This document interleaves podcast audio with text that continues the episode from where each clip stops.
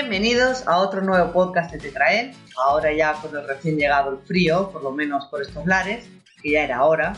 Y recién que nos ha llegado una visita muy especial. Corta, pero muy bonita. Vamos a hacer un podcast muy especial. Hoy hay algunos cambios en los integrantes del podcast que en breve pasaré a presentar. Gracias por seguir acompañándonos en cada programa, escuchándonos y viéndonos en el canal de YouTube de Raúl con la sección Raúl Responde y con el canal de YouTube de Tetraed donde hemos publicado últimamente psicointegraciones conjuntas con Raúl y Robert sobre el tema de la pareja, muy recomendable a todos nuestros oyentes. Bien, voy a presentar a todos los contertulios de este podcast, que ahí están esperando a que terminen, y les, les doy paso para que puedan saludar y empezar los debates. Primeramente, saludo a Raúl, ¿qué tal? ¿Cómo llevas el frío? Mal, no se puede llevar de otra manera el frío. O sea, a hibernar es lo que toca ahora. Y nada, y qué mejor manera de hibernar que pasar un buen rato con, con vosotros y hablando de algo que a mí por lo menos es, la gente que me conoce lo sabe, es un tema que me apasiona, es un tema que, que me gusta mmm, siempre estudiar en mis ratos libres. Así que bueno, pues traemos algo diferente. Espero que os guste. Hoy tenemos una visita especial en nuestro hogar, la persona más preparada que tenemos entre nosotros en hablar de los temas que tenemos previsto hoy. La criminología es su pasión, así que para dar voz, esclarecer y arrojar luz sobre estos temas tan oscuros, tenemos a Dana. ¿Preparada para este podcast? Hola a todos. Sí, estoy preparada. Y bueno, vamos a hablar de muchos temas interesantes dentro de lo que es la criminología. Así que bueno, vamos a ver qué sale. Eh, David, ahí siempre como a pie de cañón. ¿Qué tal? ¿Cómo estás? ¿Preparado? Hola Laura, hola todo el equipo. Sí, siempre listo, como los Boy Scouts. Así que bueno, preparado para cualquier cosa. Vamos a ver qué sale y confío. Es que ha llegado, ha llegado a última hora, o sea, no estaba previsto que David estuviera, ¿eh? para que todos los que nos escuchen. Bueno, pero a mí me gusta meterme y hacer un poquito de lío. Sí, sí. A ti te gusta siempre estar, ¿eh? aunque no te invitemos, el tío se autoinvita. Yo no sé cómo, cómo nos podemos quitar a David encima. Eso me ocurre. No hay forma. No. Nuestro siguiente contertulio es Robert, que se asoma por ahí algún rol de celillo o la persona que tenemos aquí al lado, ¿qué? ¿Qué tal? ¿Cómo están? Eh, realmente estoy muy contento de que Dana pueda estar por ahí. Es un sueño para ella y también, no solamente para ella, para mí también y muchos más, que estamos del otro lado de, de este hermoso océano que nos separa. Pero bueno, vamos a ver qué sale hoy. Eh, obviamente no es mi especialidad, la parte de criminología, pero es interesante porque estamos hablando también de la mente humana. Y la mente humana sí es algo que me apasiona completamente. Y la criminología está dentro, ¿no? Eh, esto ayuda, ayuda a entender algunas cosas. Vamos a ver qué sale de todo esto, ¿no? Así que expectante. Nuestro siguiente contertulio, Luis, ¿qué tal? ¿Cómo estás? Bien, un placer otra vez, que en el otro no, no pude estar y bueno, con ganas otra vez de aquí de estar con vosotros y bueno, no soy tan tan técnico, no tan profesional como, como Robert o Dana o Raúl, pero pero también es un tema que, que me gusta y, y, son, son crímenes, vamos, importantes que, que habría que analizar, ¿no? A ver qué, qué, sale de todo esto. Sí. Nuestra siguiente contertulia es Adara, ¿preparada? Bueno, aquí andamos tras algunos problemas, pero me suscribo a la opinión de Robert y de Luis. Eh, no es mi especialidad la criminología, pero me parece de, de, gran interés y aquí estamos. Y bueno, pues una vez presentados todos, vamos a empezar con el primer tema de debate.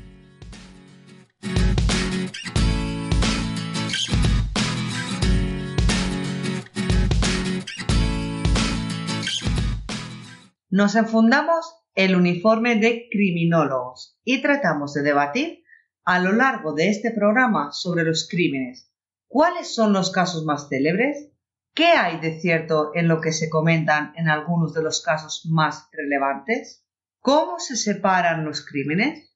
¿Qué anima a un criminal a perpetrar un crimen? Un crimen, perdón. ¿Qué hay detrás de la mente de un criminal? ¿Se cuenta realmente lo que ocurre tras estos casos? Todo esto y mucho más es lo que vamos a intentar esclarecer con los contertulios de hoy. Abro paso a Raúl primeramente para que introduzca algunos aspectos importantes. Sí, muchas gracias, Laura. Primero de todo, aclarar ¿no? Eh, a todos los oyentes, no somos criminólogos, nadie aquí. Esto es importantísimo aclararlo. Aquí no hay ni un solo criminólogo, eh, no es lo que de, lo que va la cosa. Eh, por lo tanto, no vamos a dar una opinión lógicamente profesional de esto. No, insisto, no es lo que de lo que vamos. Eh, pero sí que me gustaría poder hablar eh, claramente, dar un poco nuestra opinión y dar algunos de los puntos más importantes tras estudiar algunos de estos crímenes, ¿no? Nuestro único, nuestra única finalidad aquí es informar, es informar. Eh, ¿De qué manera? pues la idea es siempre tratar los, los, casos que tenemos preparados con mucho respeto. Con mucho respeto, eso primero de todo. Detrás hay víctimas, detrás hay familias que sufren y detrás hay tramas. Hay tramas francamente complicadas. Entonces, eh, bueno, me gustaría eh, empezar con, aparte de, este, eh, aparte de esta introducción, aclarando que no somos criminólogos, sí me gustaría empezar a hablar un poco de los crímenes. Eh, y bueno, voy a dar un poco de paso a vosotros también para ver qué, es, lo que, es lo que opináis. Pero eh, en principio eh, lo que me gustaría es daros la oportunidad a vosotros también de que mm, propongáis, aparte de los tres casos que nosotros hemos, os, vamos a acercar, casos que creáis que merece la pena, aunque sea nombrar. Pero yo os haría una pregunta para empezar. ¿Vosotros creéis, realmente, creéis que eh, se habla lo suficiente de esto? ¿Creéis que hay eco suficiente? ¿Creéis que se tapa esta información? ¿Qué pensáis? Bueno, no todos a la vez, no. bueno, yo creo que, depende también mucho del sitio, del tipo de crimen. Eh, puede haber, eh, hablamos muchas veces del efecto llamada, ¿no?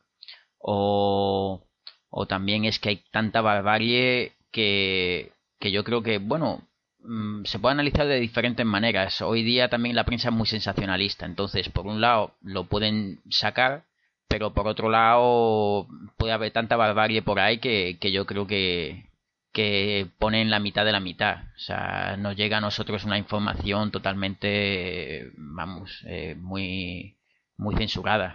O sea, ya deberían de ser ya los, los profesionales, ¿no? Pero lo que, si ves la gente de calle y tal, lo único que vemos es un poco las noticias, lo que viene en internet y tal, pero luego los casos son mucho más profundos cuando hablan los, los profesionales, los, los forenses, y nos llegan la mitad de la mitad de, los casos, vamos. O sea que la gente de calle o de pie, pues conoce poco de, verdaderamente del tema. Sí, mi opinión es, con respecto a los crímenes en sí, en general, es que hay varias vertientes. Va a depender del poder que haya dentro de lo que de las personas que están involucradas. Entonces, entonces va a haber intereses creados, seguramente, y esto va a empañar demasiado eh, realmente el motivo, llegar al motivo concreto de por qué ocurrió, cómo se hizo y demás. Eh, esa sería una parte.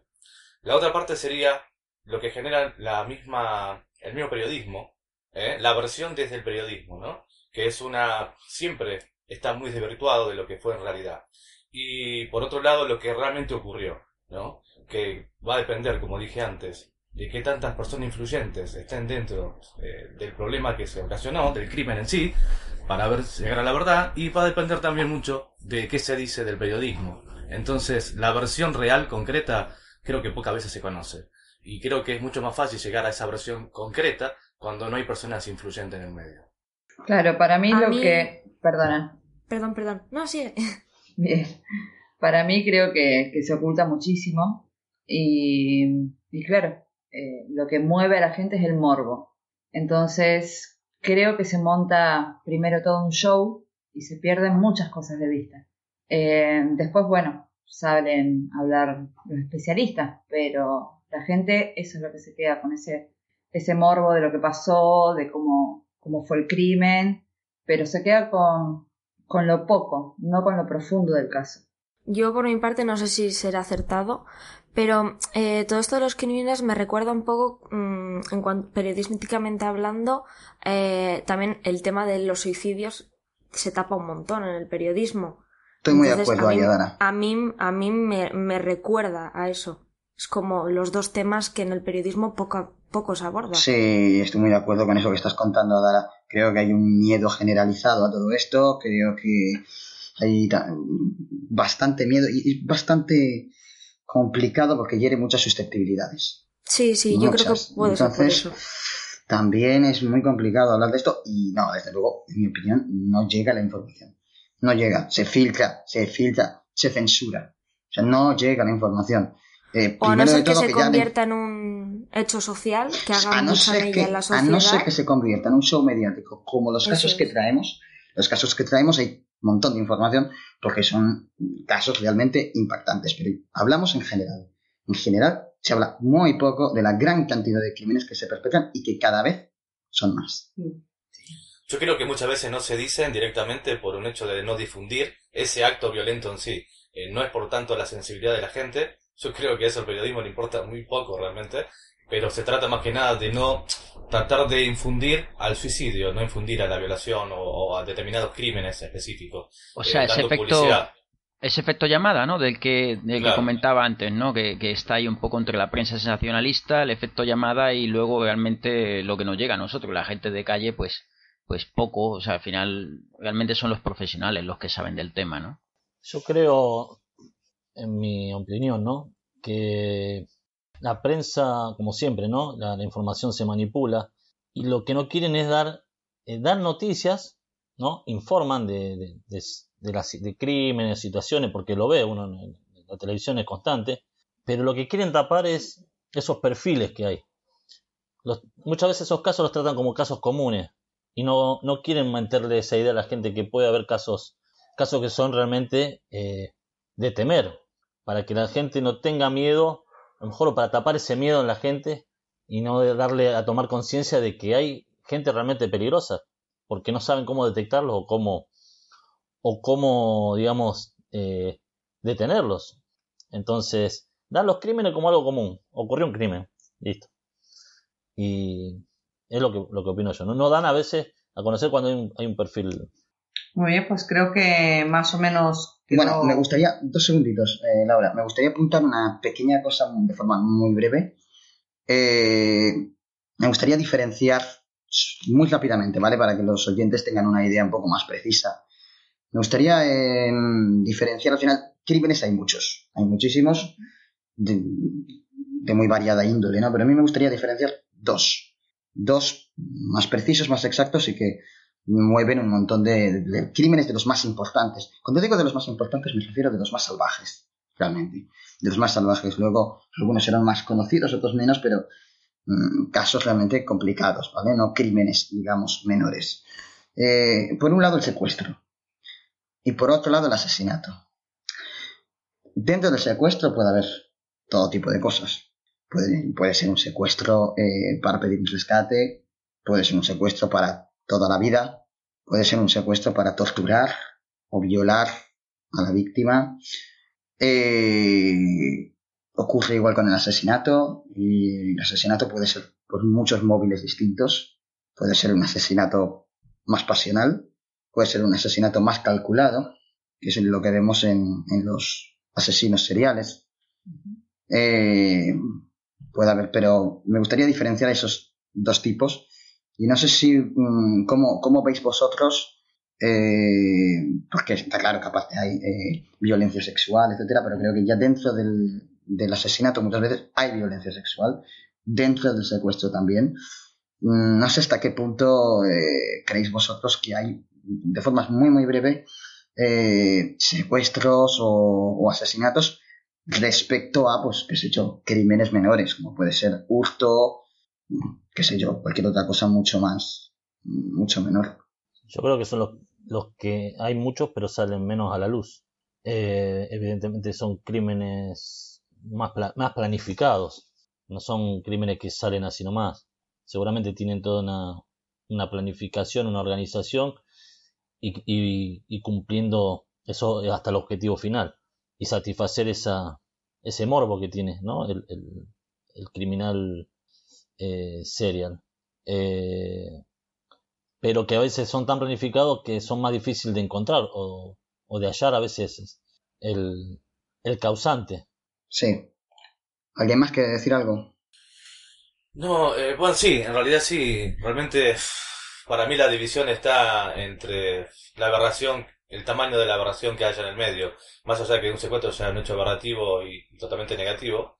Y ni hablar de la muerte, ¿no? Que es irreversible. Pero hay muchas formas de llegar a lo mismo. Y creo que ahí está el sadismo y demás. Eso creo que marcaría la diferencia, ¿no? Entre un psicópata, alguien que disfruta de lo que hace, y alguien que mata porque le paga a alguien o por una venganza simplemente o por lo que fuere, ¿no? Hmm. Bueno, ¿Sí? ¿Paso? sí. Doy paso a la introducción de, del- un caso muy importante. Es el primero de los tres que traemos en Sí. este programa. Vale.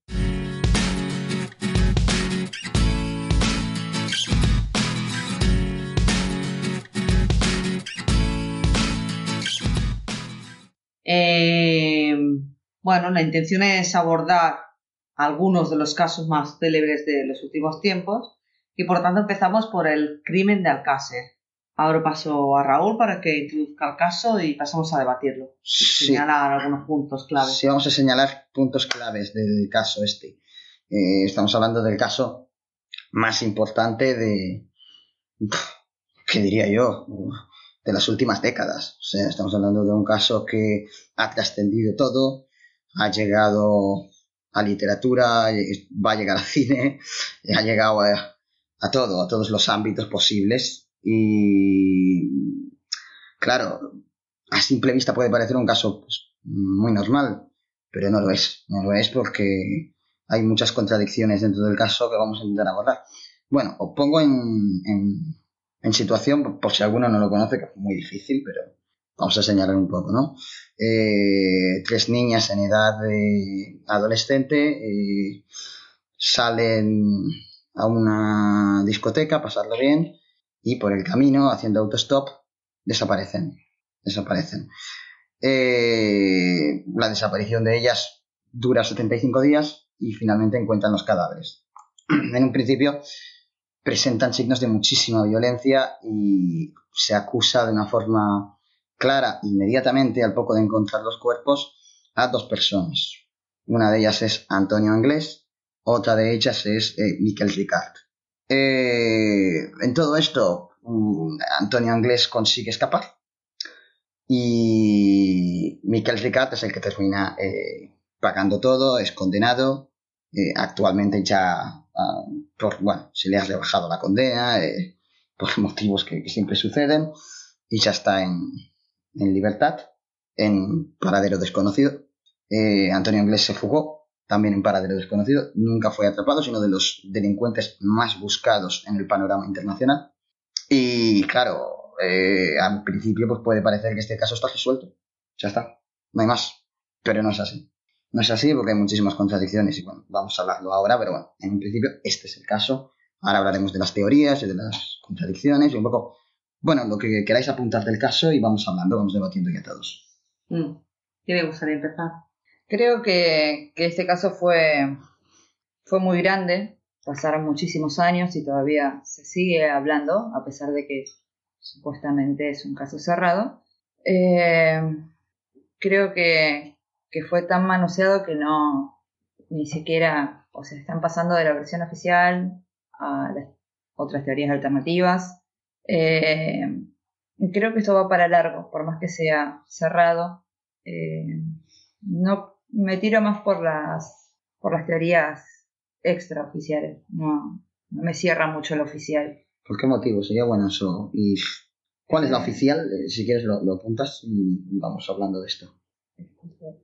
Bueno, sí, es cierto, le he hablado yo la teoría oficial. Exacto. Cuéntanos un poco las alternativas, pues. Las alternativas se habla mucho sobre, sobre bueno, una red eh, en donde están metidos muchos funcionarios, mucha gente importante, de mucho poder, eh, que bueno, también se hablan sobre sectas.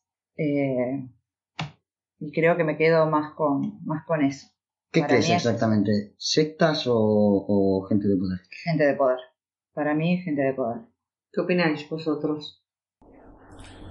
La verdad, por, lo, por la información que estuve viendo, que no, obviamente no es toda, es una parte, eh, y en muy poco tiempo, da la sensación de que realmente hay gente de mucho poder detrás y no descartaría también posibles sectas, ¿no? O rituales, como quieran llamarlo, no importa.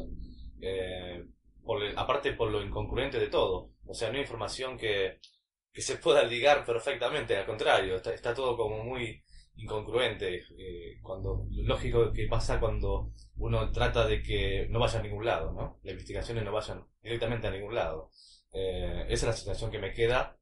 Eh, obviamente eso no es un crimen que yo viví, porque ocurrió en otro país. no, no vi la publicidad que ustedes vieron, la gente de España. Entonces tengo mucho menos información, pero viéndolo de lejos, esa es la sensación que me queda, ¿no? Bueno, el tema de quizás de este, de este caso es lo que más dio fue el tema de Antonio Anglés, que, que estaban en, paradero desconocido, nadie sabía nada. Y bueno, eh, esa era una de las, de las de los temas. Y el otro, claro, mm, tanta barbarie, o sea, a nivel la gente, ¿no? Era súper vamos, mm, era increíble tanta barbarie en los cuerpos como era posible de una mente como Antonio Anglés o, o dos personas, ¿no? Como, como Ricard, ¿no? Claro, cuando a lo cogen, pues eh, bueno, pues habían tenido temas con drogas, creo, he, podido ver y tal, pero realmente el que, el que era más violento era el otro, el que está fugado. Entonces, claro, todo esto mm, mm, da muchas suposiciones. Es decir, bueno, pero entonces toda esa barbarie realmente era solo de esta persona que se ha fugado, porque como no lo tenemos, no, no sabemos dónde está, o había una tercera persona a lo mejor porque mm, luego bueno viendo algunos algunos programas de televisión no eh, creo que el señor Frontera pues, pues, habló de que había pruebas de que era posible de que hubiera eh, otra otra tercera persona más allí que no que no se supo nada de él o ya incluso lo que hablan no de esferas ya más altas de poder. El tema es que es lo de siempre tanta barbarie eh, en los cuerpos decir dios mío eso lo ha hecho una mente ¿Eso lo ha podido hacer solo eh, esas personas o, qué ha pasado ahí, no? Bueno, a ver, eh, ponemos un poquito de orden. Eh, sí, primero de todo, Antonio Anglés ya estaba acusado y condenado por haber perpetrado un crimen contra una exnovia que tuvo que le quitó droga y la, ataró, la ató y la secuestró y la, la golpeó.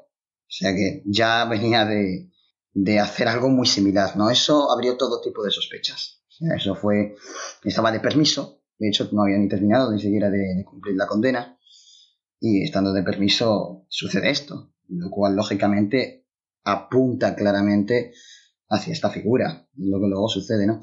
Sí, bueno, pues las informaciones que hay apuntan de que era un tipo realmente muy agresivo y que ya había comentado en varias ocasiones de secuestrar a chicas jóvenes llevarlas, torturarlas y matarlas. O sea que esto todavía hace apuntar más hacia, su persona.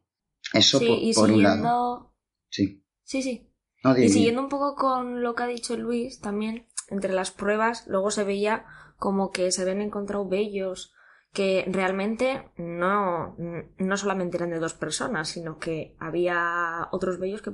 Hasta de seis personas. Claro, entonces ahí es cuando la gente dice, claro, es que esa atrocidad, yo creo que entre dos personas es como un poco. A ver, aquí el caso es que. Aquí el caso es que. Eh, esto es así. Lo que mayor controversia tal vez generó en todo esto fue la disputa que había y que hay, de hecho, entre eh, peritos forenses. O sea, esto es así. Esto es así. Eh, por un lado, eh, los forenses valencianos que llevaron la primera autopsia apuntaban eh, una serie de cosas que después entraban en contradicción con la segunda autopsia que llevó a cabo el doctor Frontela. el doctor Frontela comentaba que él descubrió, como bien apuntaba ahora Dara, distintos vellos, incluso hasta de seis personas.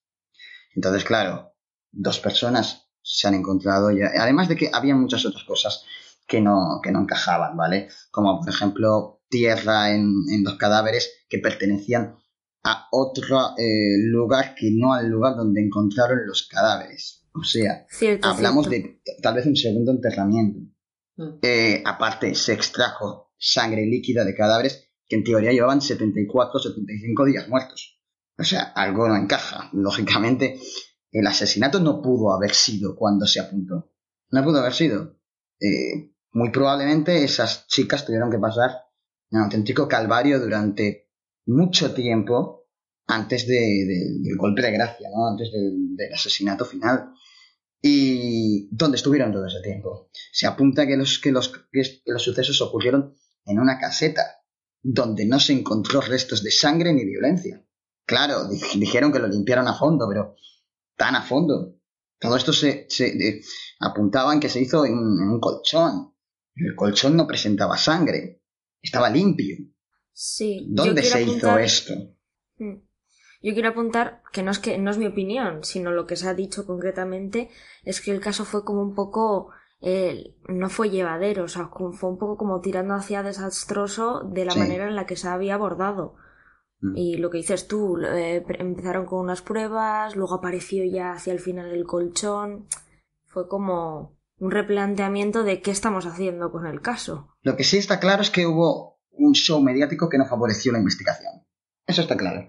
Es decir, hubo todo tipo de programas de televisión lucrándose con el caso, eh, ganando audiencia por todos lados, mm, utilizando el morbo incluso el dolor de las familias y las víctimas cuando éstas supieron que habían encontrado los cadáveres. O sea, estamos hablando de una serie de cosas que hace que se complique mucho la investigación del caso.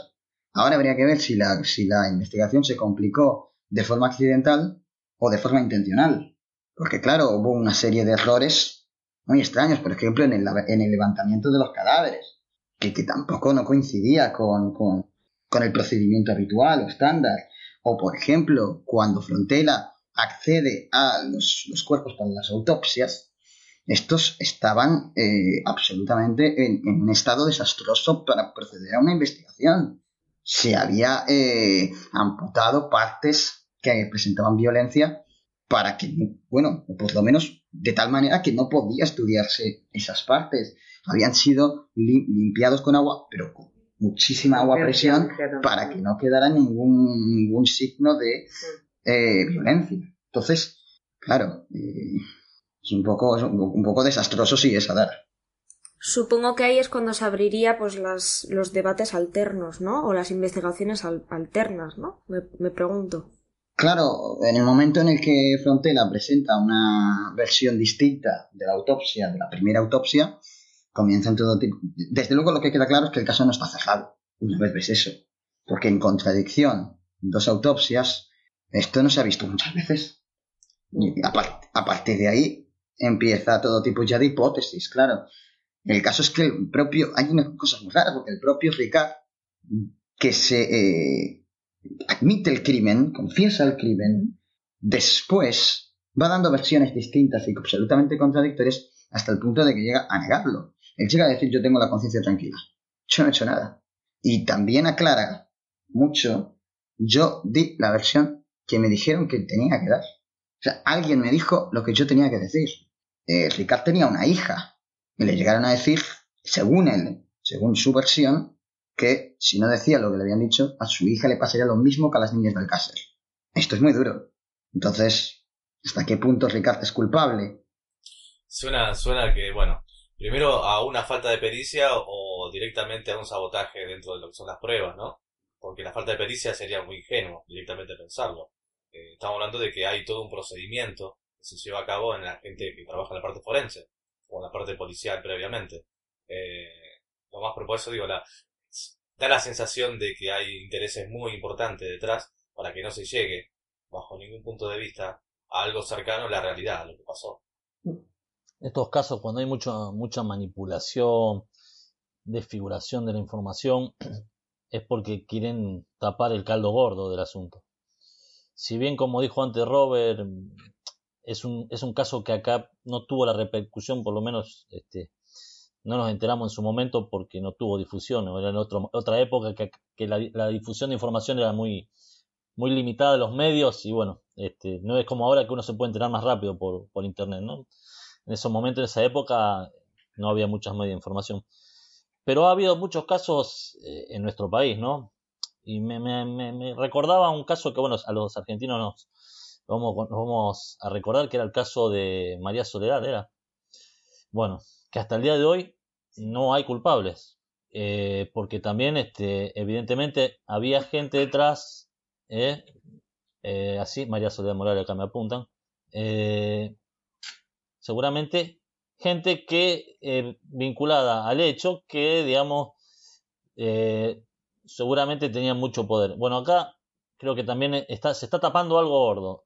Si bien los cabezas de, digamos, los, que hicieron digamos, el, acto o que brindaron fueron estas dos personas, ¿no? Eh, Ángel y Ricard, que a lo mejor fueron los, el inicio, pero creo que no es el final, ¿no?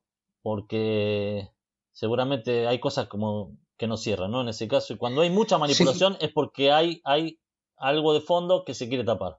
Pero el caso que tú comentas, de David, has dicho, mm, no, hay, no hay culpables. Es que aquí sí. O sea, aquí lo que hay es mucho, hubo mucha prisa por cerrar el caso. Claro. Por buscar dos culpables y cerrar el caso. Claro, para, para quedar, a veces, muchas veces, lo que se hace también es para no quedar mal, entre comillas, no quedar mal. Sí, sí. ¿Eh? El, el cuerpo de investigación o la oficina forense eh, buscan chivo expiatorio. Entonces, el primero que pueden le echan la culpa y cierran el caso. Porque es por eso, es por eso, o había prisa por cerrar el caso para que de alguna manera eh, no se siguiera buscando. Es que eso es una duda ya demasiado grande, ¿no? Porque ya lo que se está planteando ahí es más fuerte. Una cosa es que en una época España, ¿no? A nivel bueno, a nivel de pericia, de forenses y tal, no tuvieran tantos conocimientos y, llegaran los pioneros, ¿no? Como era Frontela, que había estudiado afuera y, era una persona que con mucho más conocimientos, que, que, que, vamos, que sabía mucho más, fue de los pioneros en ese aspecto. Ya hoy día, pues, bueno, hablando yo con, con amigos criminólogos y tal, pues bueno, ya hay, hoy día hay muchísima más preparación, pero gracias a Frontela, pues España, pues, eh, fue de los, de los que más... Eh, más conocimiento dio.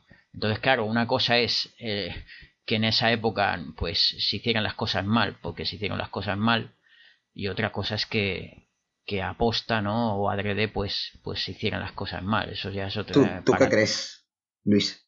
Yo creo que realmente se hicieron las cosas mal y punto. No, no, no, no. no. ¿Tú, ¿Tú crees que fue inglés? ¿Sí o no? Yo creo que yo creo que sí fue inglés. Yo creo que, vamos, yo desde mi ignorancia total, ¿verdad? Yo lo que leo como a pie de calle, como persona normal y corriente que mira las noticias en internet y tal, y me dedico a ver, yo creo que sí, que, que inglés estaba. O sea, ¿tú crees en la teoría oficial?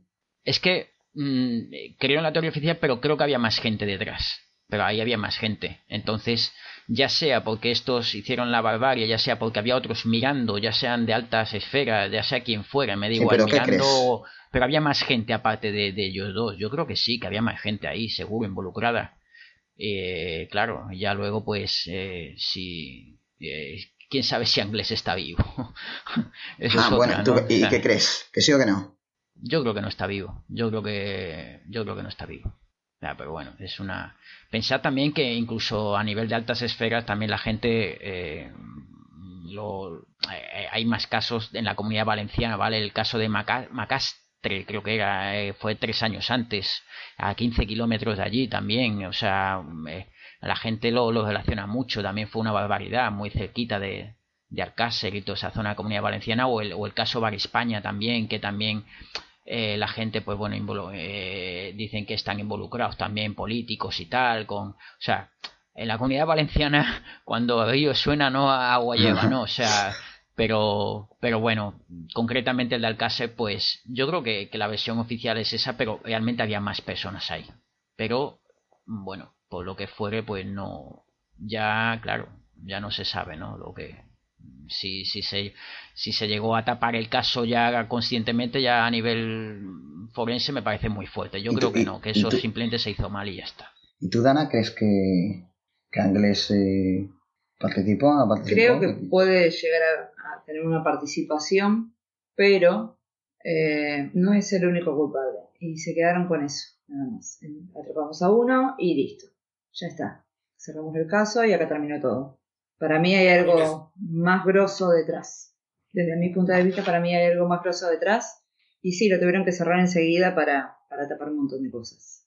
A mí me suena algo recurrente a un grupo de personas, no dos, sino un grupo, que salieron de cacería a buscar lo que necesitaban para hacer lo que ellos hacían habitualmente. Y en este caso fueron estas tres chicas. Tú, tú- tú hablas directamente de secta, eh, Robert. Sí, sí, te sí. digo hablar antes de secta directamente. Directamente yo, Es muy yo lo atrevido, veo, ¿eh? Sí, pero yo lo veo así, lo veo como un grupo de personas que salieron de cacería. Así, literalmente. Tú no, Luis, tú no lo ves así. Tú lo ves más como... Oh, sí. Perdona, no, no. Tú, tú lo eh, ves, tú lo ves como, como Robert, ¿o no? ¿Secta Bueno, tan- o no? tan- ¿O es algo mucho más rutinario? No, no, vamos, secta no sé, secta mm, pienso, vamos, no lo sé, no creo, es una, tanto como una secta no, pero sí, sí gente decir, mirad que hemos, es una barbaridad, mirad que tenemos, veniros rápido, que tal y que haya más gente ahí mirando, como otro hace una, o sea, barbaridades, pero de ahí a una secta ya, no lo sé ya, vale, ya ahí me parece ya demasiado fuerte. No sé si secta es la palabra, ¿no? Pero pongámosle el nombre que queramos. Un grupo con un fin común. Sí, eso. Entonces, Anglés y toda esta gente tendría que estar relacionada con, con esas altas esferas Tú que- o tú- secta, ¿no? ¿Tú qué crees, Adara? ¿Que Anglés tuvo relación o que fue un chivo expiatorio y fue un cabeza de turco y ya está? Hombre, mm, es que si se han encontrado bellos de él, a ver, yo supongo que él también eh, estaría metido. Pero obviamente si se han encontrado todavía más cosas, eso es que sin duda hay otras personas más. Y ya no sé decirte si secta o grupo político o lo que sea. Es que yo creo que, como dije en un principio, muchas veces quieren tapar ese, ese fin, dar a conocer que a lo mejor pasan estas cosas, que hay grupos de personas que quieren llevar y cometer este tipo de, de- de- de delitos, vamos a decirlo, o atrocidades. eh, por eso quieren taparlo en el chivo expiatorio. Seguramente estas personas trabajaban o eran los que brindaban, eh, digamos, la mercadería, por así decirlo, para este fin. Pero están queriendo tapar eso como siempre digo, la, la prensa manipula porque no quiere que se sepa que pasan estas cosas, porque si se sabe que pasa, no lo van a poder hacer más. Hay también datos que, son muy eh, curiosos, ¿no? Es que se encontrara eh, un papel que identificaba a Antonio Anglés y que con el cual se siguió la pista, fue clave y justo se encontró en el lugar del, del enterramiento. Claro, esto es un, tanto extraño. Sí, el hermano eh, Enrique Anglés era un chico que tenía eh, trastornos mentales, fue el primer sospechoso pero inmediatamente lo descartaron. Aquí el caso es, bueno, mm, también hay, gente que piensa que pudo haber participado. Eh, incluso tenían otro hermano que también fue investigado. Entonces, mm, habéis dicho por aquí, pudieron ser tres personas, cuatro, hemos dicho seis, no sé, pero mm, aquí ya van saliendo más gente. Y directamente de la familia. No estamos hablando ya ni de políticos, ni de no sé, eh, es otra, otra hipótesis, pero el hecho de que encontraran ese papel justo en la zona de entrenamiento es muy sospechoso. Es francamente sospechoso. En la zona de entrenamiento, que justo Anglés lleve un papel eh, del, del hospital, creo que era, eh, en el, de hace tres meses, además, de una intervención hospital hace tres meses, en el bolsillo y le cayera justo en el momento del enterramiento, como, como para que lo culparan. Esto suena muy extraño. Que además, si el asesinato fue hacía 75 días, como se había dicho, que ese papel siguiera ahí 75 días después, a pesar del invierno, en una zona, en un terreno, Un paraje. un páramo donde no había absolutamente nada. Mm. Entonces, claro, eh, tanto sospechoso, ¿no? Que no se volara con Sí. el viento, que no se mojara con la lluvia, en las bajas temperaturas, o sea, y que se conservara también. No sé. Claro, o, o eso pero- se trata de una gran casualidad o, alguien puso eso ahí voluntariamente para, Sí. que, para, para incriminar a inglés. Claro, sí. Una estrategia. Mm. Muy bien. Mm, Yo creo que hemos hecho bastantes cositas sobre Sí. el caso. Hemos participado todos. Sí, lógicamente esto no es tratar a fondo el tema. No. O sea, tratar a fondo el tema daría para un un podcast poquito entero. ya está, hombre. Para un podcast entero. Este tema da para mucho. más de los, de todas las pruebas que hay, de lo que pensamos de cada prueba. Y, de las autopsias mismamente, podríamos entrar en las autopsias y detallar las lesiones Ay, y ver realmente por qué es contradictorio, porque las autopsias también son contradictorias. Mm. Las autopsias son contradictorias. Eh, así que bueno, eh, yo creo que está bien. Ahí. ¿Algún día se puede tocar más a fondo y ya sería un programa entero. Mm. De acuerdo, pues pasamos al siguiente tema de debate.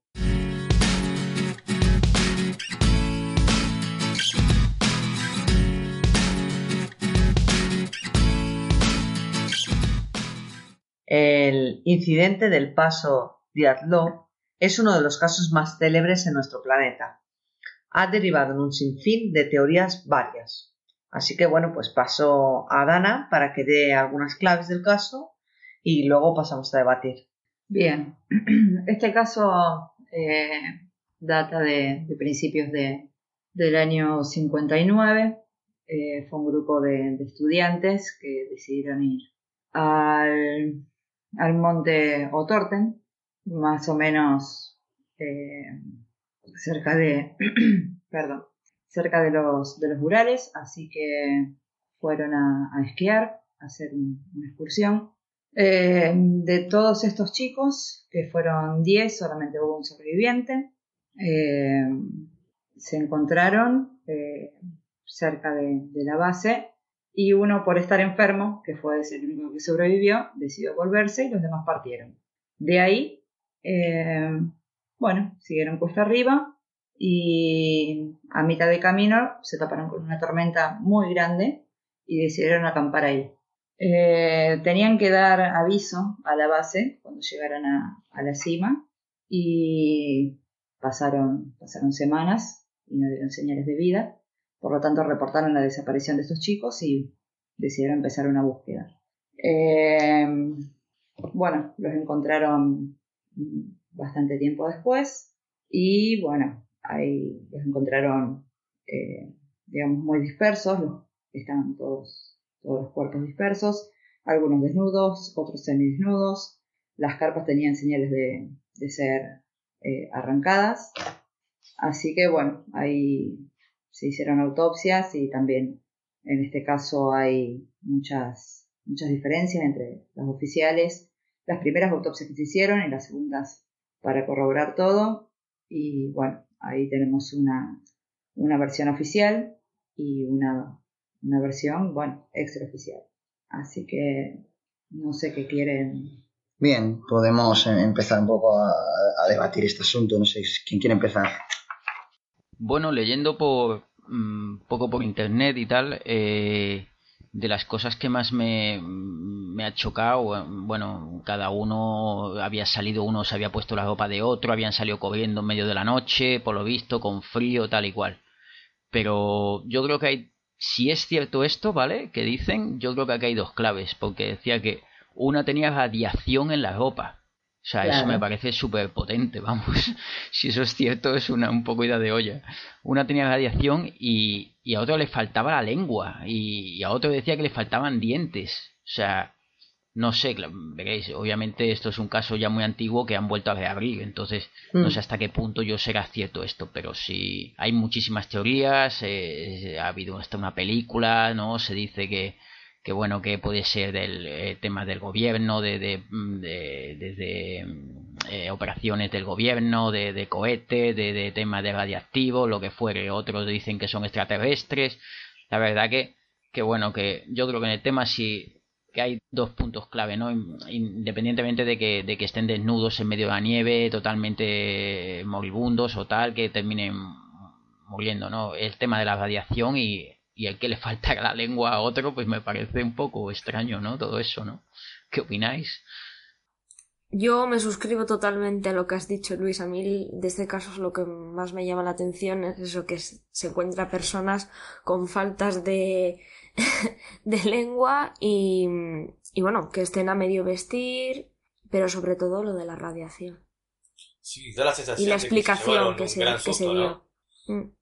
Porque, o sea, alguien que conoce lo que está haciendo, eh, en este caso, en un lugar donde hay temperaturas tan bajas, nadie se atrevería a salir sin la ropa adecuada, mínimo, o sin calzado, y entonces esto de alguna forma es una huida de algo, no se sabe de qué. Y la radiación es como que da muchas preguntas, ¿no? Muchas, muchas preguntas. Venga, vamos a ser un poco más agresivos con, eh, con las teorías. Vamos a intentar ser agresivos, con los extremos. ¿A mí me deja? Aquí se ha hablado incluso, aquí se ha hablado incluso de temas extraterrestres.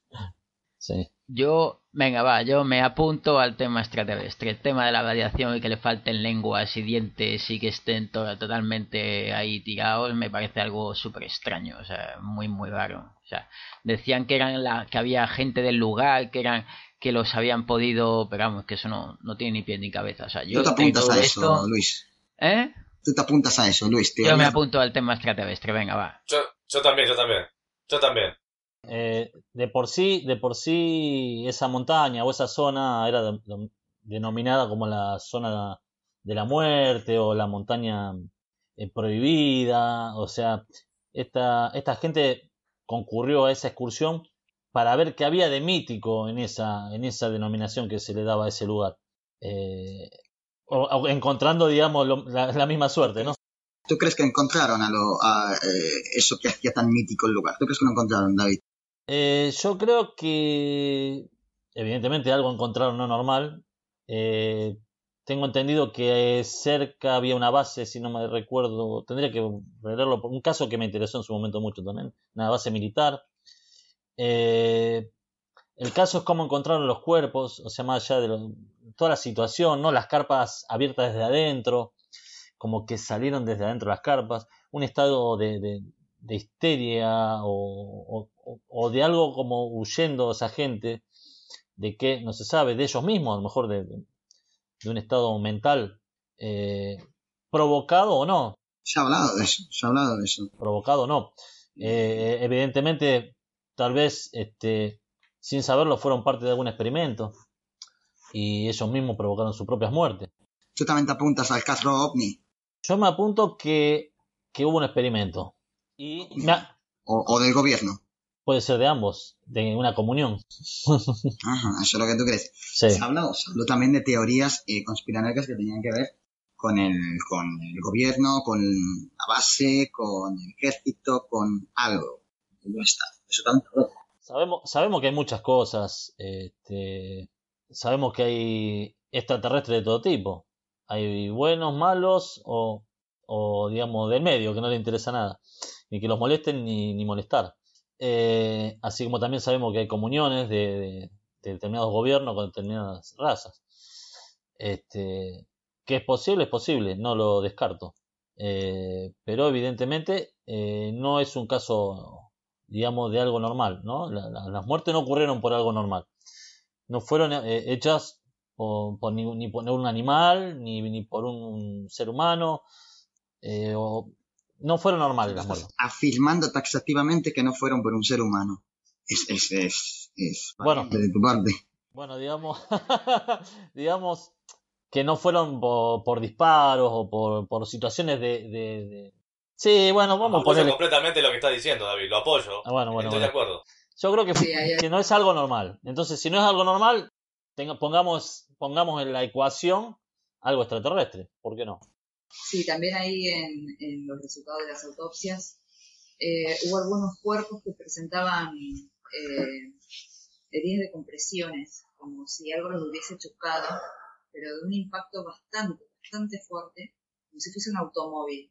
Eh, también estaban cerca de, la zona de una tribu, la tribu Mansi, que ellos tienen una creencia muy firme, eh, tienen como un mito acerca del Menk. El Menk sería el, el Yeti, más conocido como Yeti, y creo que también había, había fotos, porque uno de ellos, varios de ellos llevaban cámaras, cuando las revelaron, eh, descubrieron que había una foto de una forma no humana, pero sí que se mantenían de pies, eh, y eso también contrasta un poco con cuando hicieron eh, los peritajes en escena, que había dos o tres cuerpos que estaban cerca de los árboles y que tenían ramas quebradas.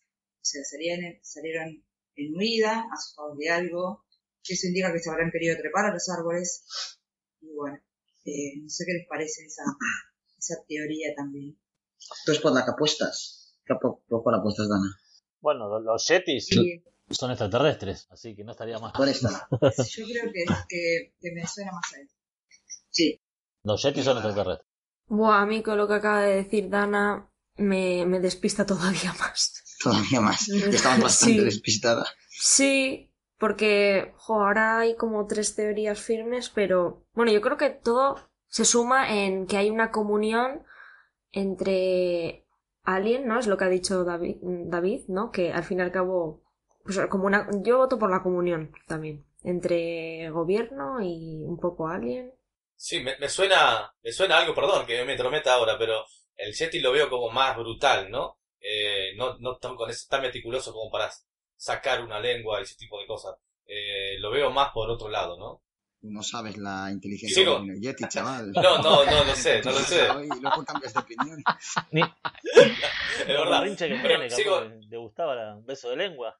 Capaz que era femenino. Mira, yo creo que primero fueron la tribu, a los cinco minutos llegó el Yeti, luego los ETs Y luego los políticos. y luego los políticos de fondo, joder. Eh, Totalmente, vamos. Pues vamos, que no tenéis ni la más remota idea. Pero bueno, el tema de la radiación, a mí el tema de la radiación me choca muchísimo, vamos. Sí, según las, las teorías que tiene la señora KGB, eran por aludes, por avalanchas, y se encontraron que, que no hubo desprendimiento de ningún tipo. Así que, no sé. Desde luego es uno de los casos más desconcertantes y raros de la historia. Eso no. Hablábamos antes de lo del cassette, pero lo del cassette más o menos lo tenemos todos claro lo que ha pasado. decir, luego habrá, habrá que ver quién fue. Pero esto, desde luego, Pero aparte, por cómo se van, o sea, en autopsia, van los cuerpos, no puedes decir que eso fue una avalancha. Eh, por, a los oyentes, a veces cuando hablamos de, de los extraterrestres, o, o al menos yo, ¿vale? Aquí eh, hay teorías, ¿vale? Que es sobre una abducción, ¿vale? Posibles abducciones extraterrestres, ¿vale? Concretamente, ¿vale? Para dejarlo más. sí, o ah, bueno, alguna sustancia, que, que algún experimento, un poco, creo que esto lo había apuntado antes David, ¿no? Algún experimento con alguna sustancia que provocara estados mentales alterados. Bueno, también podría ser. Por ahí. Bien. Parece que pasemos al siguiente debate. Está bien. De acuerdo.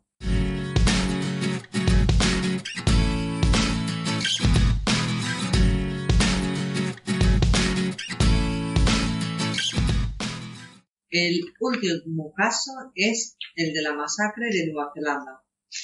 Un atentado en dos mezquitas que es relativamente moderno, pero que apunta de alguna manera a un nuevo estilo de asesino, el asesino del siglo XXI. No hay caso, Raúl, para que introduzca.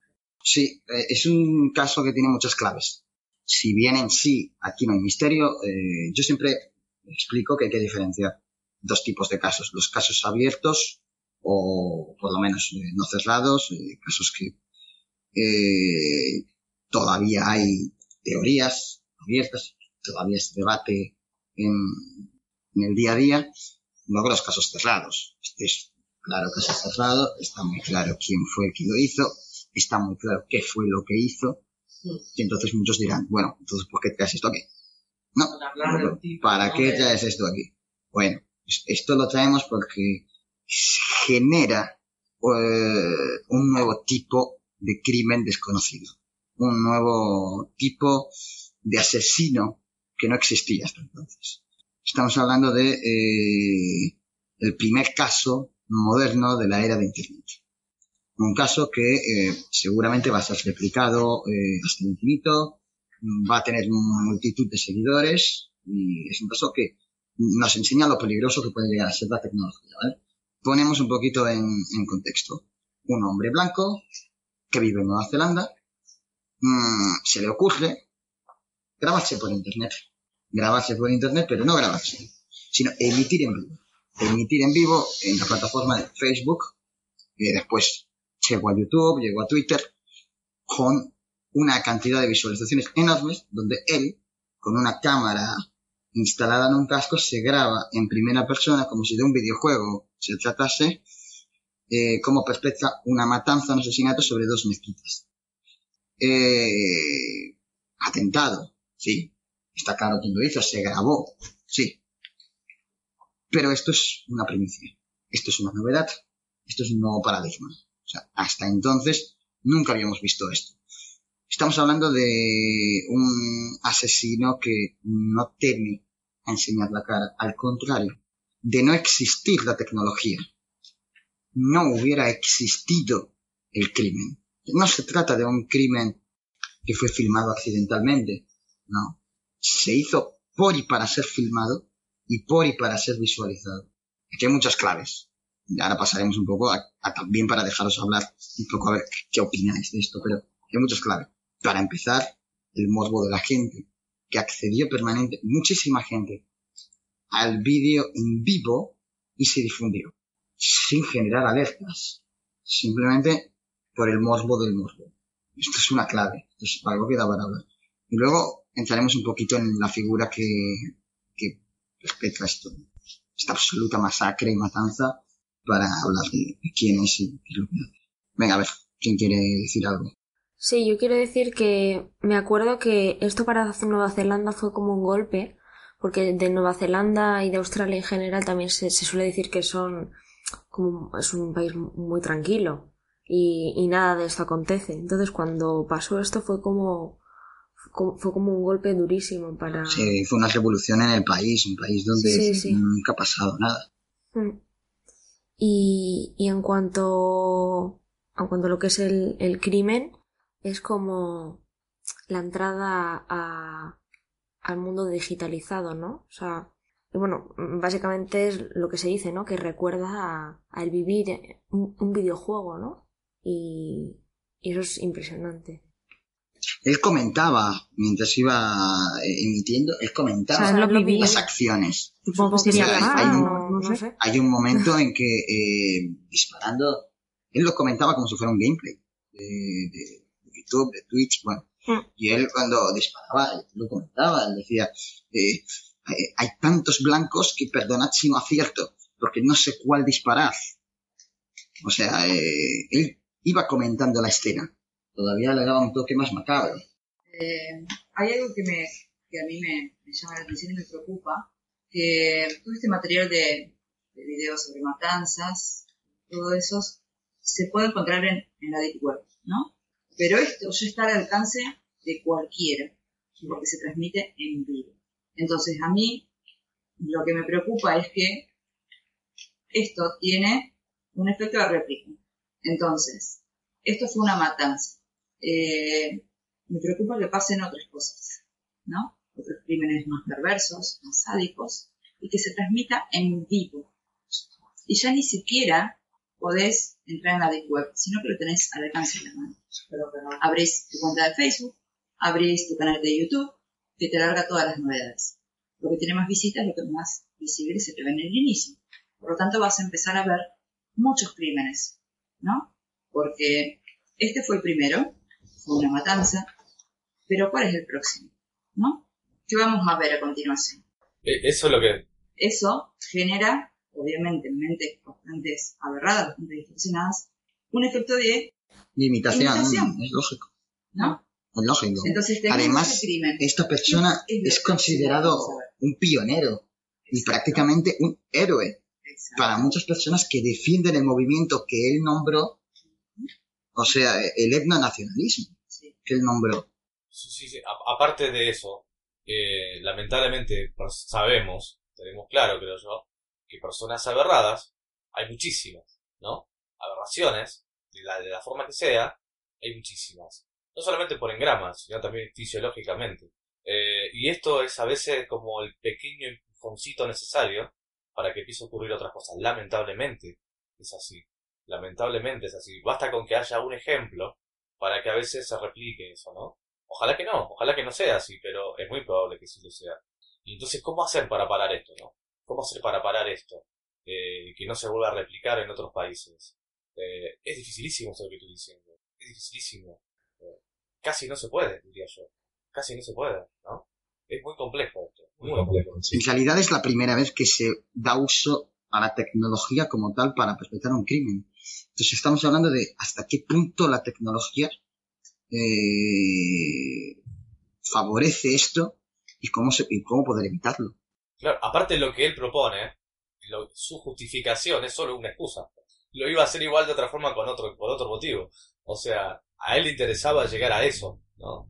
después se justifica por lo que sea, bueno, por tal cosa, por tal otra, por la etnia, por la creencia, por lo que sea, pero eso es una justificación nada más. Fíjate, Raúl, que yo me quedo un poco con, contigo con el tema de la tecnología.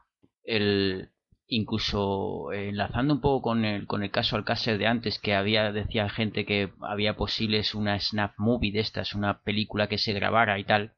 Claro, estamos aquí efectivamente ante algo, ante algo totalmente novedoso, porque si de una película snap movie hay hay eh, una élite o una serie de grupos que pagan mucho dinero por eso, aquí estamos hablando al revés, de decir, no pasa nada, ya no es necesario una snap movie y alguien que pague, lo voy a colgar en internet. O sea, es un poco como, como a lo bruto y decir, mmm, mirad todo, eh, todos los likes, ¿no? no son likes, obviamente, en este caso serían visualizaciones, ¿no? Pero, pero ya serían como snap movies, pero ya no es necesario pagarlas. Entonces, este efecto llamada del que habláis, pues es, es peligroso, porque ese morbo del que tuvieran ciertos grupos que pagaran por un vídeo, ahora hay un efecto llamada y dice, no se preocupe, ahora me voy a dedicar yo, como, como bien dice Robert, ¿no? tal, que, bueno, a ver, a dos hay muchísimos. Y, esto, pues, se puede dar y decir, pues mira, ya... Eh, y lo peor ya no es solo que lo hagan, sino la gente que va a eso a mirarlo, ¿no? Eh, eso, eso es preocupante con el tema de tecnología. Sí, eh, a eso justo Luis iba. No solamente el morbo de la gente que ve reflejado ese accionar en lo que ellos quisieran hacer y lo siguen viendo porque lo ven y lo siguen, sino la persona que perpetra algo como esto, como este crimen en, vivo, eh, ¿por qué lo hace? O sea, hoy tenemos, no, no, no quiero demonizar porque antes hablamos de, lo, de los juegos, de los videojuegos, no es el tema de los videojuegos, sino el tema de, la popularidad de estar transmitiendo algo que estén viendo todo el mundo. A lo que lleva a muchos de estos streamers, lo hemos visto hasta provocar accidentes o filmar peleas en vez de detenerlas o generar, generar este, eh, peleas o generar, generarlos a veces esos eventos para poder firmarlo y ser populares. Entonces, una mente aberrada aprovecha o se deja llevar o manipula esa situación para que suceda y justifica, como decía Robert también, ¿no? Ese accionar a través de, bueno, ahora soy popular porque todo el mundo me está viendo haciendo esto. Es eso lo que también a mí me, me genera, digamos, digamos, ese temor de, ¿no? La réplica que se produce el querer ser popular, de transmitir un video, de estar hoy en las redes sociales, sea Instagram, YouTube o cualquiera de estas que eh, te permiten transmitir videos, hacen cualquier cosa por, por transmitir y dan acceso a mucha gente y generan, generan, no solamente dan acceso a mucha gente esta información desde menores hasta adultos, ¿no? Sino que se va naturalizando este tipo de cosas. Ese es el problema. Se van naturalizando este tipo de cosas. Aquí lo que está claro es que esto, este crimen no hubiera sucedido nunca si no hubiera eh, habido esa, esa tecnología de la que estamos hablando. Claro, porque no podría haberlo demostrado. No, no, no, no, podría ser de otra manera. O sea, eso está claro. Él, el, el autor del crimen, busca claramente eh, ser reconocido. Tiene un papel reconocido dentro del crimen. Exactamente. Por ejemplo, por ejemplo eh, el hecho de que él no tenía ninguna intención de morir en el, en el arresto eh, él se entrega. O sea, él inmediatamente, o sea, no, no, no, no continúa el, el, él, él, cede, o sea, él lo deja todo, o sea, no tiene intención de morir por la causa, ni mucho menos. Primero es mi vida. O sea, estamos hablando de que eh, es como que si su ideal no se lo cree ni él. O sea, es una clara eh, excusa para eh, obtener una popularidad. Aquí el tema es que habría que analizar bastante la figura de este personaje. Pero este personaje no aparece de la nada. ¿Queréis decir algo, Robert? Eso, eso. Justamente eso es lo que quería decir.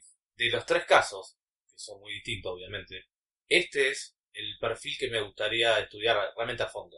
Eh, porque, porque lamentablemente puede pasar lo que dijimos antes. Puede ser a replicarse, ¿no? De una forma u otra. Mira. Y sería interesante saber el perfil. Este, este es, una, es una persona que eh, frecuentaba muchísimo eh, un foro que se llama Forchan, ¿vale? Forchan, que originalmente era un, foro que, se hablaba de, manga y anime, actualmente es un foro donde se habla de todo. absolutamente de todo. Eh, tanto es así que no hay, no hay normas. Se trata de un, de un foro donde no hay normas. Eh, no hay moderadores, no hay normas, no hay censura. Y se permite todo. De hecho, sería lo más cercano a la Deep Web que tenemos en Internet. Es un foro realmente muy complicado, porque eh, dentro de ese foro, donde se habla, insisto, todo, hay una sección que es sobre eh, políticamente incorrecto. Claro, dentro del políticamente incorrecto en ese foro hay todo. Hay desde snap movies, hay desde eh, vídeos de violaciones, hay vídeos de menores, o sea, fotografías de todo tipo. Claro, todo esto no hay una regulación. Entonces, claro, hay un movimiento muy popular. Este, este, no es, no es, eh, no es aleatorio que la persona que perpetra este crimen utilice esa cámara en primera persona como eh, imitando un videojuego en primera persona de los actuales hiperrealistas que hay. Porque eh, él era un jugador habitual, muy habitual. Además, frecuentaba foros dentro de Fortran temas de videojuegos. Eh, él era una persona que dentro del, mundo gamer hay una corriente bastante habitual de lo políticamente incorrecto es un movimiento gamer que hay, que cada vez está más y más extendido. Este movimiento de lo políticamente incorrecto eh, es un movimiento que enseguida, en cuanto hay algún tipo de noticia o de mm, prácticamente de, uso de la moda, vamos a decirlo así, de lo que hoy pues está considerado como políticamente correcto, como puede ser. Pongamos un ejemplo. un protagonista femenino en un videojuego y aparece esta corriente de lo políticamente incorrecto a decir, a criticar y a denunciar que bueno, que es una protagonista femenina, porque claro, porque hoy está de moda, porque hay que poner protagonistas femeninas este encantador. Entonces, eh, todo esto lo denuncia. Lo denuncia. Y es un movimiento que cada vez es más grande y cada vez es más agresivo y tiene más fuerza en Internet. Esto no es una tontería. Esto no es una tontería. Porque eh, lo políticamente incorrecto dentro de la sociedad, dentro del mundo, no existe todos somos muy políticamente correctos, todos somos, pero en Internet, con el anonimato que nos lleva a la red, esto se está volviendo en un auténtico problema. Un auténtico problema. Eh, ha habido ataques em, eh, de, de, acoso cibernético, de bullying cibernético, etcétera, a actrices, a directores y demás que han defendido el derecho, por ejemplo, de la mujer a, este tipo de cosas.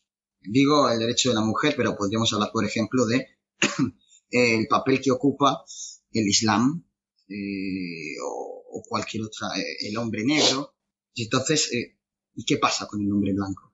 El etnonacionalismo que él defiende como excusa este señor, de alguna manera es un mm, promueve la supremacía del hombre blanco.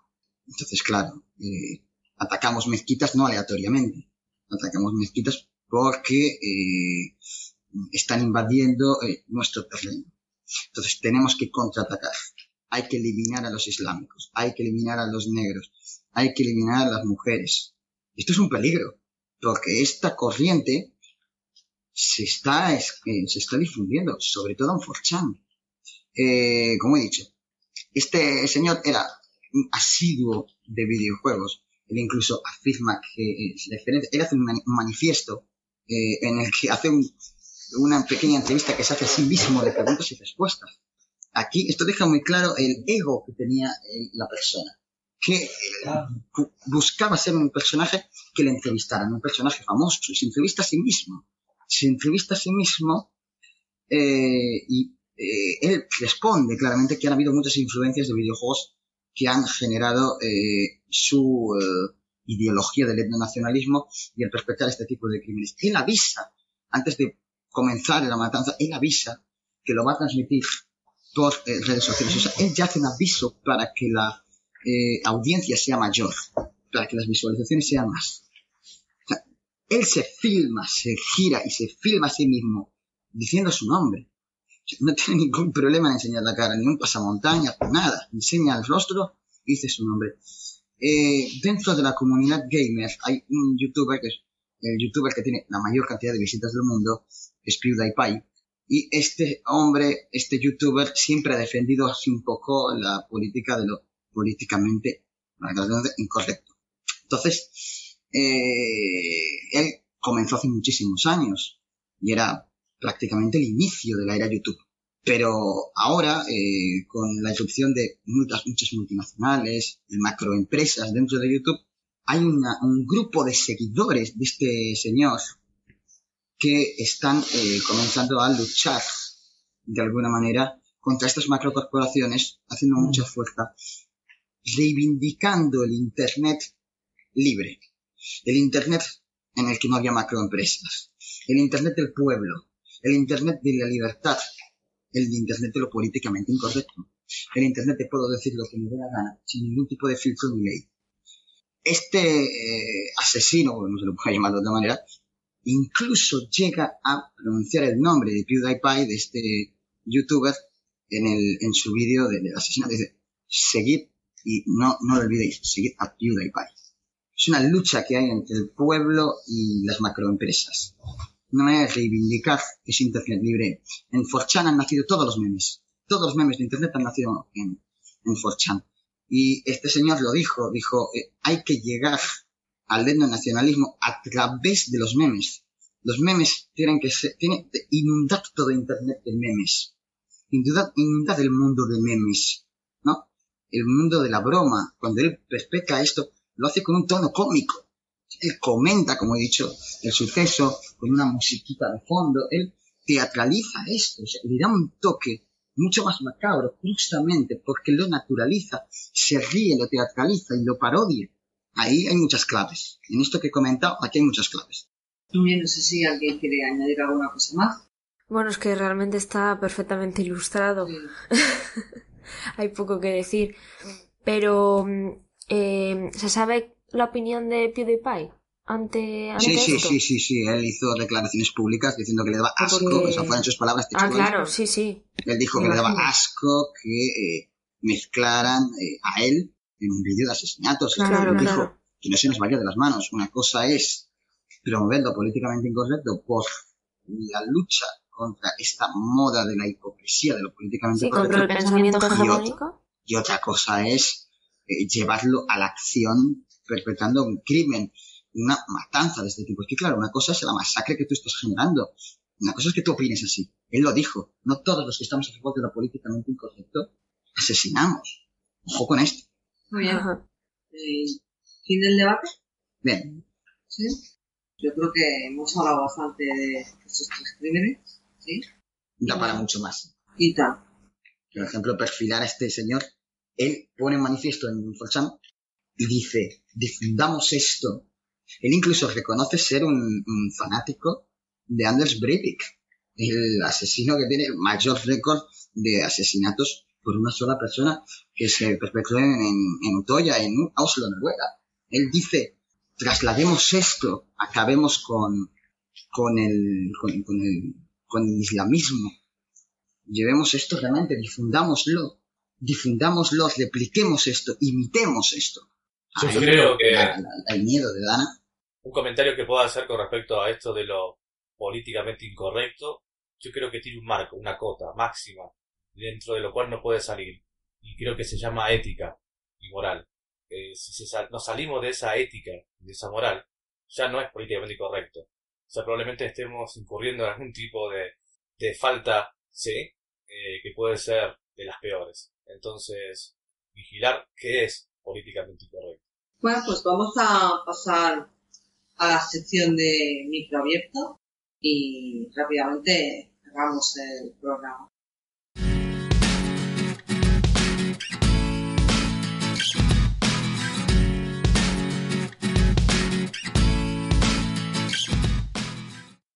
Muy bien, pues voy a dar paso a Raúl para que empiece. ¿Qué te gustaría decir? muchas cosas, pero la voz no me da para tanto y el programa se nos ha quedado larguísimo. Sabíamos que iba a ser un programa largo, también por la invitada especial que tenemos. Nuestra invitada especial, Dana, eh, no es una invitada especial mmm, al programa como cualquier otra. ¿Por qué? Porque está en vivo, está aquí a nuestro lado, grabando. Entonces, de alguna manera, es normal que, que nos haya quedado un poco largo porque queríamos dar un poco voz a todo el equipo. Fijaos que hemos sido más en el equipo. Hemos tenido también problemas técnicos que nos ha complicado.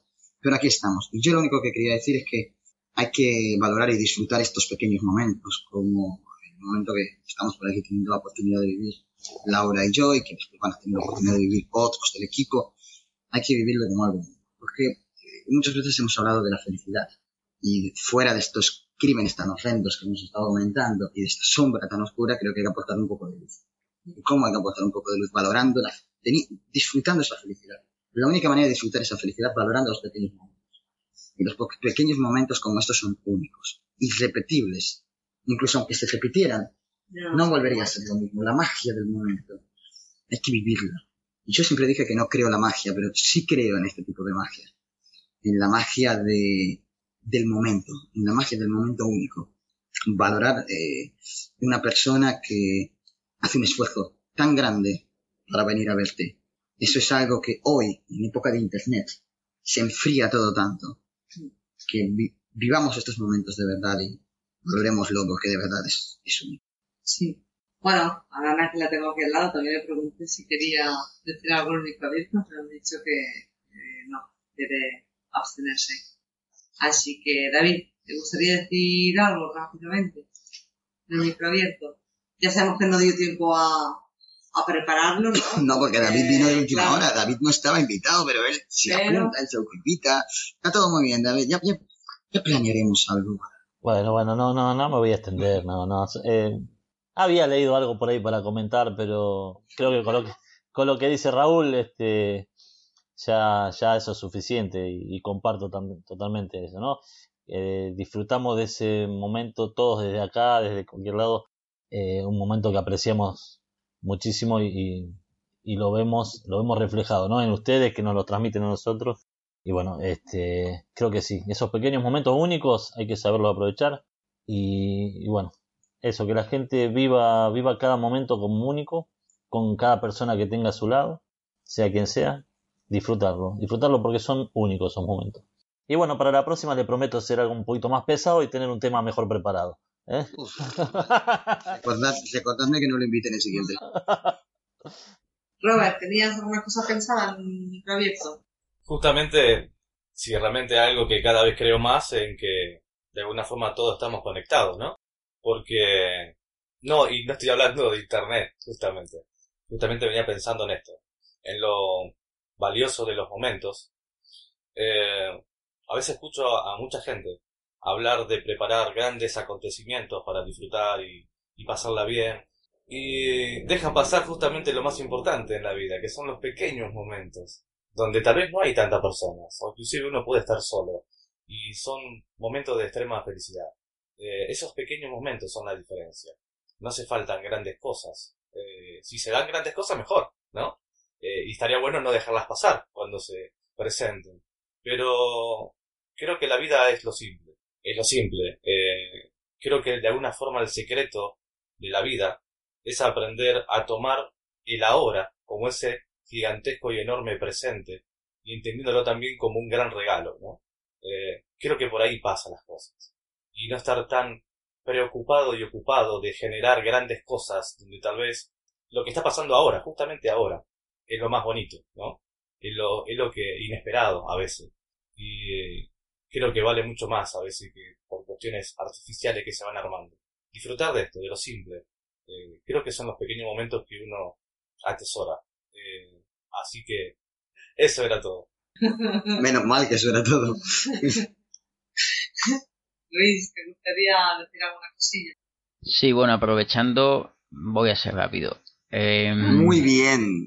el otro día, eh, creo que, bueno, el otro día hablando con un compañero, ¿no? Pues efectivamente había una pequeña queja de, de la vida, de que somos hámster en la rueda, de que o el lunes uno se levanta a las 8, eh, al final vuelve a las 8 de la noche a su casa, los niños, tal, la casa, el lunes, el martes, el miércoles, el jueves, el viernes, el, sábado.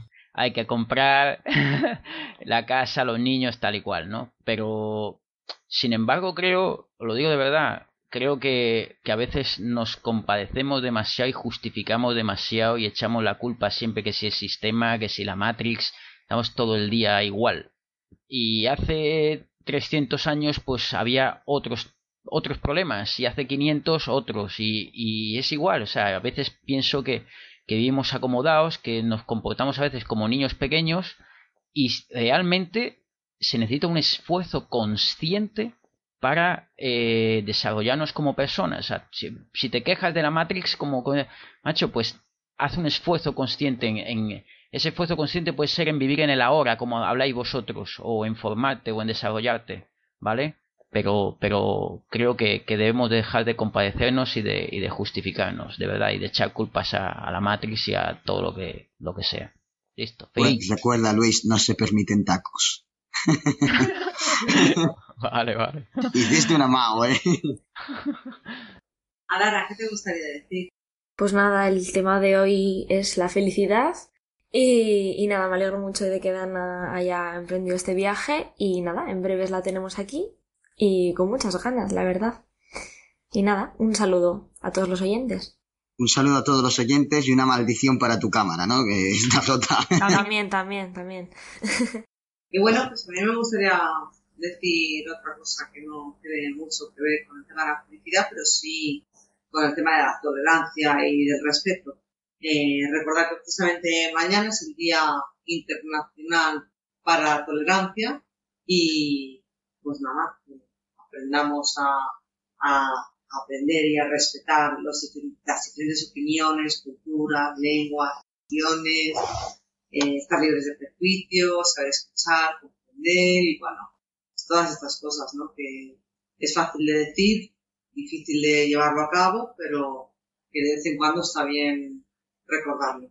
Así que bueno, pues ahora sí, ya vamos cerrando el programa, damos paso rápidamente a las despedidas y ya está.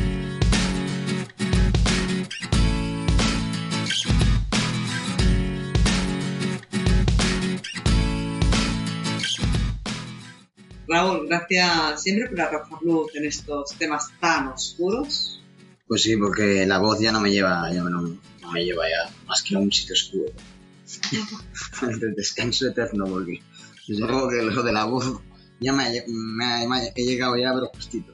Nada, voy a reponerme y nada, a todos por, por escucharnos hablar de cosas tan tétricas, porque yo sé que al final hablar de esto hace que la gente no escucharnos.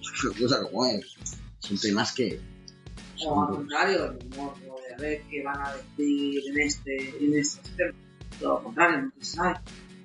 Eh, Dana, muchas gracias por tu gran participación y el estudio que ha habido detrás. Gracias a ustedes. Eh, saben que son temas, que es empezar. Y bueno, eh, seguir viaje, seguir diciendo a los, a los compañeros españoles bueno. David, gracias por estar ahí. Sí, gracias por estar sin que nadie te haya invitado. es que vos sabés que yo lo llevo en esencia, Noriel es así también. Se mete donde se pueda y se cuela. Y me lo transmite. y me lo transmite. Empiezas a acercarte a los de 15. así que bueno, muy, muy lindo el podcast, muy agradecido de que me hayan invitado hoy. Este, lo disfruté como disfruto todos los diferentes podcasts que hemos hecho. Y bueno, espero que también lo hayan y lo disfruten nuestros oyentes. Eh, un saludo grande para todo, para todo el equipo. Y sigan disfrutando el tiempo que les reste con Dan ahí. Que bueno, tenemos un poquito de envidia todos de esto. Un abrazo grande para todos. Oye, no se está por aquí es nada. eh, gracias Robert por participar. Estar siempre uno de los también un placer, como siempre, complicado el comienzo, eh, un poco la tecnología no ayudaba, pero bueno, aquí estuve, acá estamos y interesante también que sea un poco totalmente distinto a lo habitual, eh, no son temas fáciles para nada, en, lo, en absoluto son muy complicados, muy difíciles, hay muchos intereses, pero bueno, vale la pena tocarlos también, así que gracias por eso. Saludos. Hoy todo lo que pudo haber pasado pasó, ¿eh? O sea, se rompe todo desde el inicio. por primera vez en la historia tenemos exceso de personal en la plantilla. Vamos, es que pasa hasta eso ya. y otra vez, la culpa es mía. ¿Para qué lo vamos a negar? Estaba esperando a que lo dijeras tú. No, ya te lo dices tú. Eh, bueno, eh, Ya, Dara, por alusión. sí, ya, ¿no? ya. Eh, Pues nada. por estar ahí peleando, peleando, hasta que al final ha podido estar. Un placer, yo por mi equipo cualquier cosa. bueno, un saludo.